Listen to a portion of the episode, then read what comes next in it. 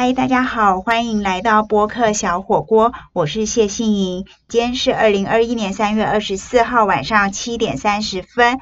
今天晚上的播客小火锅书香锅现场来宾是妇女救援基金会的执行长杜英秋。英秋，请先和大家打声招呼吧。各位听众，大家好。英秋是资深的社工，今天我们要借由他在社会工作领域的经验和专业，来跟我们导读一本非常非常感人的书，叫《若你倾听》。这本书的作者是韩国作家赵南柱，在二零一一年第十七届文学村小说奖的得奖作品。那中文的版本是在二零二零年一月份由布克文化所出版的。为什么我找英秋来导读这本书呢？因为这本《若你倾听》讲的是一个。孩子叫金日宇，他的故事被视为笨小孩。那我们细节等一下可以再慢慢讲。我首先先问一下英秋吼，你的工作里面呢有遇过像金日宇这样子的小孩子，就是需要特别关注，然后爸爸妈妈都会嫌他笨啊，然后同学嘲笑他，甚至被骗走啊等等。那社会安全网应该怎么样特别去照顾到这些孩子呢？你实务上的经验可不可以跟我们分享？对，其实我。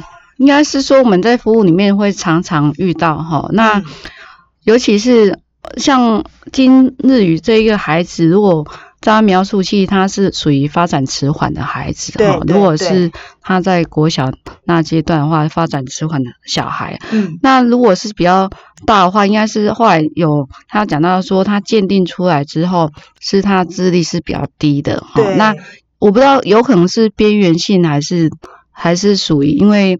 就是轻度或中度的心智障碍的孩子，那我看刚开始开头的时候，我觉得好可惜哦，因为如果是说这个孩子早就被发现的时候，因为你没有写到，其实好像有老师还是有人告诉他妈妈说，孩子是需要辅导老师啊，就告诉他说，孩子需要鉴定，需要协助的，但妈妈不愿意接受，对不对？对对对，嘿，那。妈妈不愿意接受的情况之下，其实这是很多呃心智障碍的家长会有的状况。哎，因为他们这些小说真的还蛮写实的。对对对，因为像以前我服务过心智障碍的孩子的话，他们会认为说，哦，可能是孩子发展慢一点，哦，那可能是怎样的因素啊？这好像低一点点，好像没有怎样。好，哎，跟那个书里头写的妈妈就一模一样的心态。对，嘿，然后。另外部分，他会很担心，是说如果别人知道我的孩子是心智障碍，怎么看我？哦，那怎么去看我家庭？那会不会就认为是说我我的基因不好？好，所以很多时候，我觉得在建构整个社会上一些氛围，哈，尤其对一个妈妈而言，很担心，因为孩子是从他肚子出生的，哈，然后就担心，就会告诉他你是做什么事情，所以孩子才会有。发生一些身心对身心的问题，对对对。那大家知道，其实很多这个孩子发展迟缓或身心障碍，其实是很多是没有原因的哈，很多是没有原因，尤其是自闭症。那有些是遗传是没有做，可是这个还是要看各各个障别的因素然后那还有呢，我觉得很可惜是，其实这个孩子有一个天赋哈，有一个听力。嗯，每次我看到那一段，我就只想到之前的电影叫《香水》。哦，后来看到影评，后来有人写到，影评对。对，因为香水我有看过哈，因为它就天赋就是香味那一部分分，它可以闻到各式各样的一些香味的味，对对，很快就分辨了哈。那这个孩子的听力就有点类似这样，对对。那这一想到让我想到是说，有我们有一句话就是上天是。公平，就帮你关上一扇窗之后，帮你开了另外一扇窗，哎，所以赋予他这样的听听力，所以这样的听力他没有好好被运用。那后来发现他听力的时候，被父母亲当成摇钱树。对对，刚开始会要他去听人家密码，然后进去偷东西。对，对对。那后来到了那个骰子大赛的时候，哎，那要听这个骰子到底在哪一个珠子啊？在哪一个杯子里面哈？所以不断不断的训练他，那也没有问他同不同意。那这个孩子就很乖，都有接受妈妈的要求跟训练哈。嗯，那我看了还有一些是这个孩子金日宇，他在一些他想要陈述一些东西的时候，他发现妈妈跟其他人越来越不听他讲话了。他嗯开始学会闭嘴，对，哎，他拒绝沟通的。他就安静了，就一切随你们安排，对不对？，对对嗯。对，其实看了其实还蛮心疼的哈、一嗯边看一边想象换那画面，是非常令人心疼嗯。的一个孩子哈、嗯。那到最后结局，我觉得也蛮有趣的哈、那嗯后来就是选择听到，我不知道他心里的声音还是什么声音哈、他选择他不要再受到控制，功 能，对对对，不要受到一些控制的哈，那嗯可以就是他要逃跑的意思哈，嗯所以我一直想说，若你倾听这个书名，其实真的是写的还蛮有含义的哈。你怎么嗯去倾听你的内在的声音？你是怎么倾听去你的孩子、你周遭的人？好，然后这真的是还蛮重要的。嗯。好，我今天在我们现场的是妇女救援基金会的执行长杜英秋，她跟我们一起来读一本韩国的作者赵南柱所写的《若你倾听》，更多关于这本书的讨论。我们休息一下，马上回来。嗨，欢迎回到播客小火锅，我是谢杏莹。今天的书香锅现场来宾是妇女救援基金会的执行长杜英秋，他看我们一起到台北市民生东路城邦出版集团的录音室，一起来导读韩国的作家赵南柱一本非常好看的书《若你倾听》。那很多台湾的读者其实是因为去年二零二零年有一部票房很好的电影叫《八十二年生的金智英》而认识赵南柱这个作家。八十二年生的金智英这个电影就是赵南柱的同名小说所改编的。对，那刚才英秋跟我们讲到，若你倾听这个书名，其实有很多的含义嘛。那我相信在你过去这么久以来的工作经验里面，也会遇到像这本书的主角今日与这个小男孩被他父母亲利用啊，或是当成工具的一些情况。那书里面当然讲的是说他特殊的听力的天分被父母当成摇钱树，嗯但你的经验里头，可能父母成为孩子的出气筒也是有的。对，那这个对孩子来说，到底会造成什么样的影响？那之后能够怎么样帮助这些孩子回到没有那么被影响、被伤害的情况？嗯，我先回归一下，是说这本书里面的金日宇，他不止被父母当成摇钱树哈，嗯。我觉得他本身也是一个被疏忽的小孩，甚至有可能是有点被精神暴力的孩子，因为嗯中间有一段是金日宇的爸爸后来失业了，哈，所以这样的经历一一段的过程，我觉得应该有可能有产生一些身心症的一些状况，后来就畏惧职场，后来就不敢，所以金日宇的妈妈就要协助他爸爸，所以把金日宇的一些教育什么通是放任他不管的哈，就类似任由他长大了。那这样的孩子，其实你没有去教他，没有去刺激他，有时候那个智力是越来越退化，因为会你没有去刺刺激他，足够的关爱也是有可能的哈。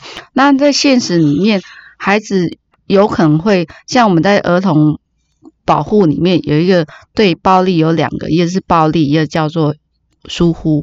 哦，疏忽有一块是没有被照顾的，好，譬如说可能没有给他吃饭，足够的饭。那有些孩子天气很冷啊，好，那还衣服穿很少，对对对，而且他是冷的哈，不是不不是是说他怕热就不对用对对，还或是可能早上就三餐只吃一点点之类的哈，或是有时候就是会要求我曾经有看过好几个孩子，那样是被父母功课要求到写很晚很晚，嗯好，然后可能一二点好才睡觉，好或背书之类，那隔天六七点又要起来，好，嗯所以也造成很大的压力。那被暴力下孩子更辛苦，哈，尤其孩子越小的时候，他永远不知道自己为什么被打，嗯好，因为他只知道父母生气了打他，嗯好，那有可能他不知道他到底是做了什么事情。会嗯被打，那这种父母跟他这个权利不对等的情况之下，所以他常常学习到的是，你父母怎么对他，他就怎么对别别人人。好，所以有时候我们会开玩笑是说，哎，爸爸打妈妈，妈妈打小孩，小孩打谁？爸爸打同学跟或打狗。好，因为他一定打他弱势的人，欺负他弱势的人嗯。好，那是因为长大之后他有力气。才回来，为了保护妈妈来打爸爸、抵抗之类的。这是目睹暴力下的小孩会是这样子的哈，所以他有可能会学习到他施暴者哈，可是不要忘了，他有可能会学习到受暴者的一些状况。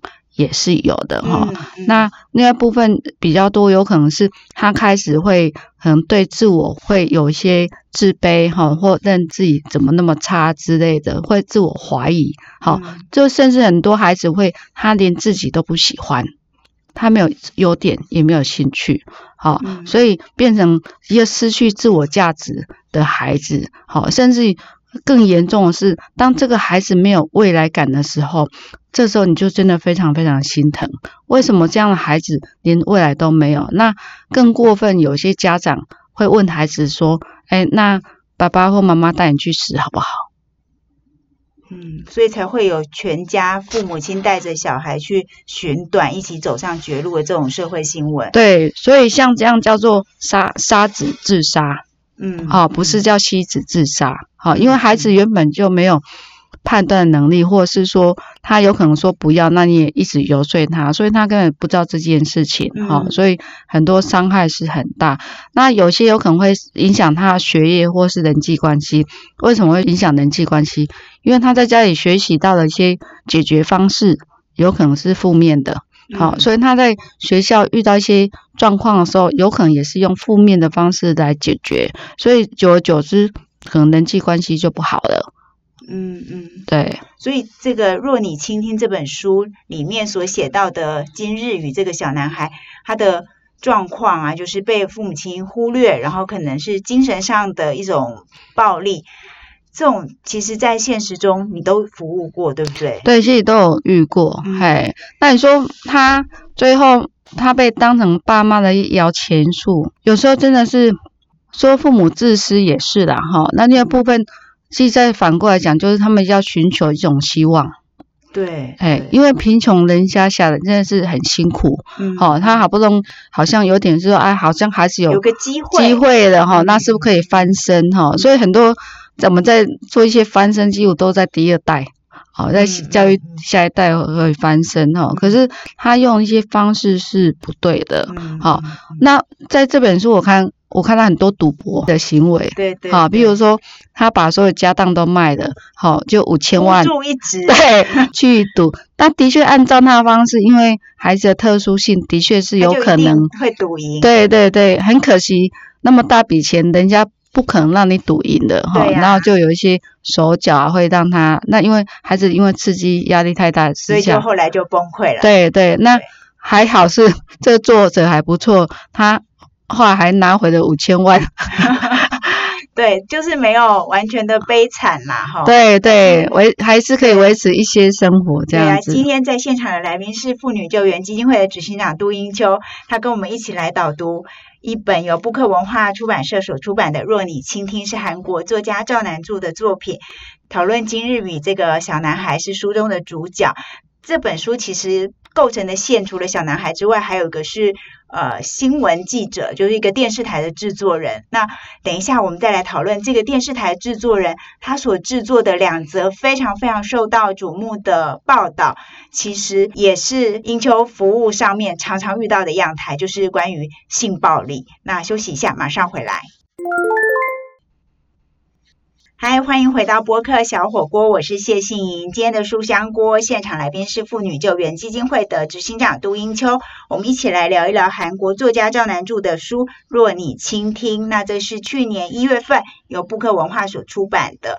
刚才我们有提到说，这个书的脉络呢，其实。不只是今日宇和他的爸爸妈妈这条线，那还有一个当然是市场的商人，他想要翻身。那还有一个就是电视台的制作人，他拍了两个很受瞩目的专题，一个是对都得奖，然后呢就是也让他翻身嘛，因为他曾经就被裁员失业了。那这两个题目其实听起来都很悲伤，就是社服团体应该是保护那些，例如说。比较残疾弱势的人，但是他们在里面受到虐待，然后性暴力的伤害，到底这个情况怎么会这么真实？因为台湾也常常有这些新闻。对啊，所以应该是世界各国都有这样的对对案例啊，一定不止台湾跟韩国。对对，还像包含今年的电影《无声》就讲这个案例嘛，哈，那韩国的熔炉也是嘛，对，哎，那台湾一直有在注意这样的状况，所以。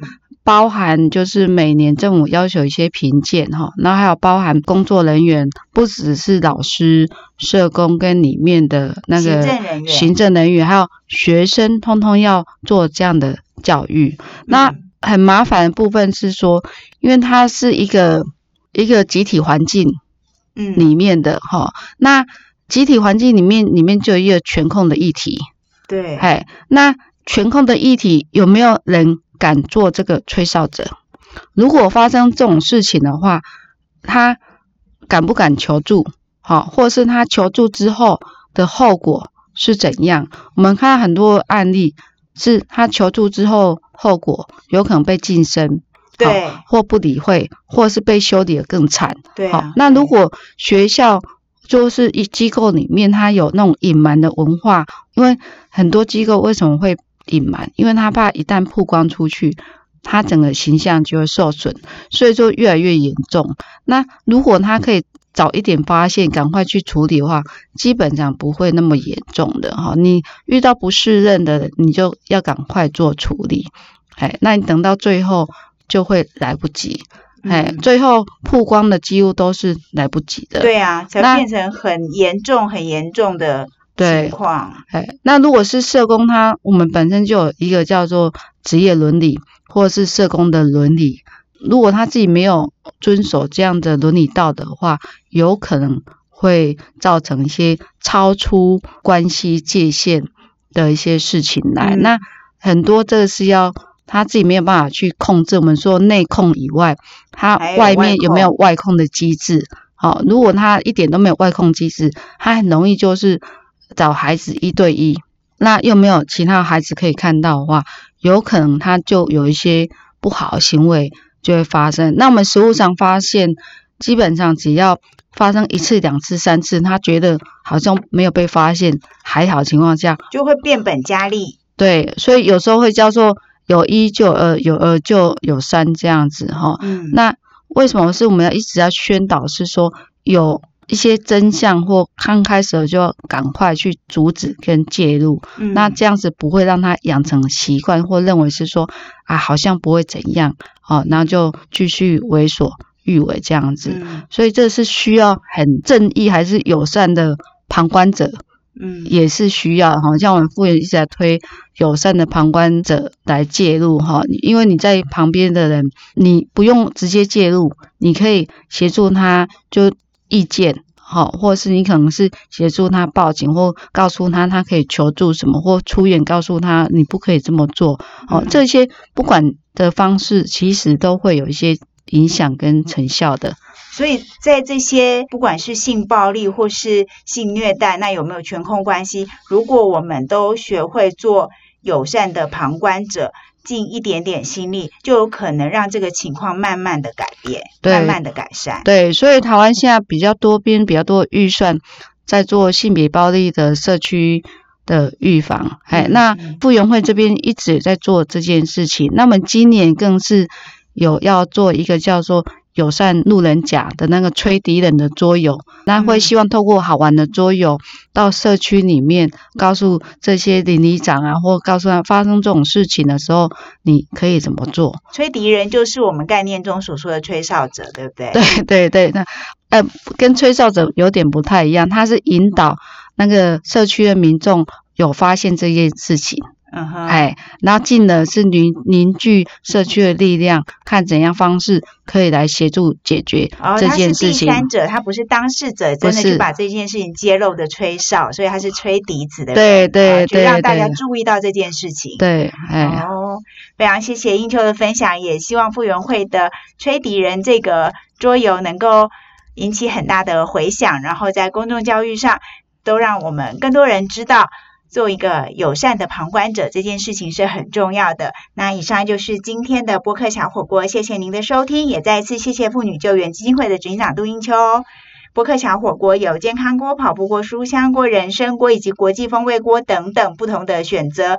今天的书香锅，我们一起读的是《若你倾听》这本书，非常非常的好看，建议大家有机会可以自己去买来读一读哦。博客小火锅每个星期都会更新一次，祝福大家一切平安，我们下礼拜见，拜拜。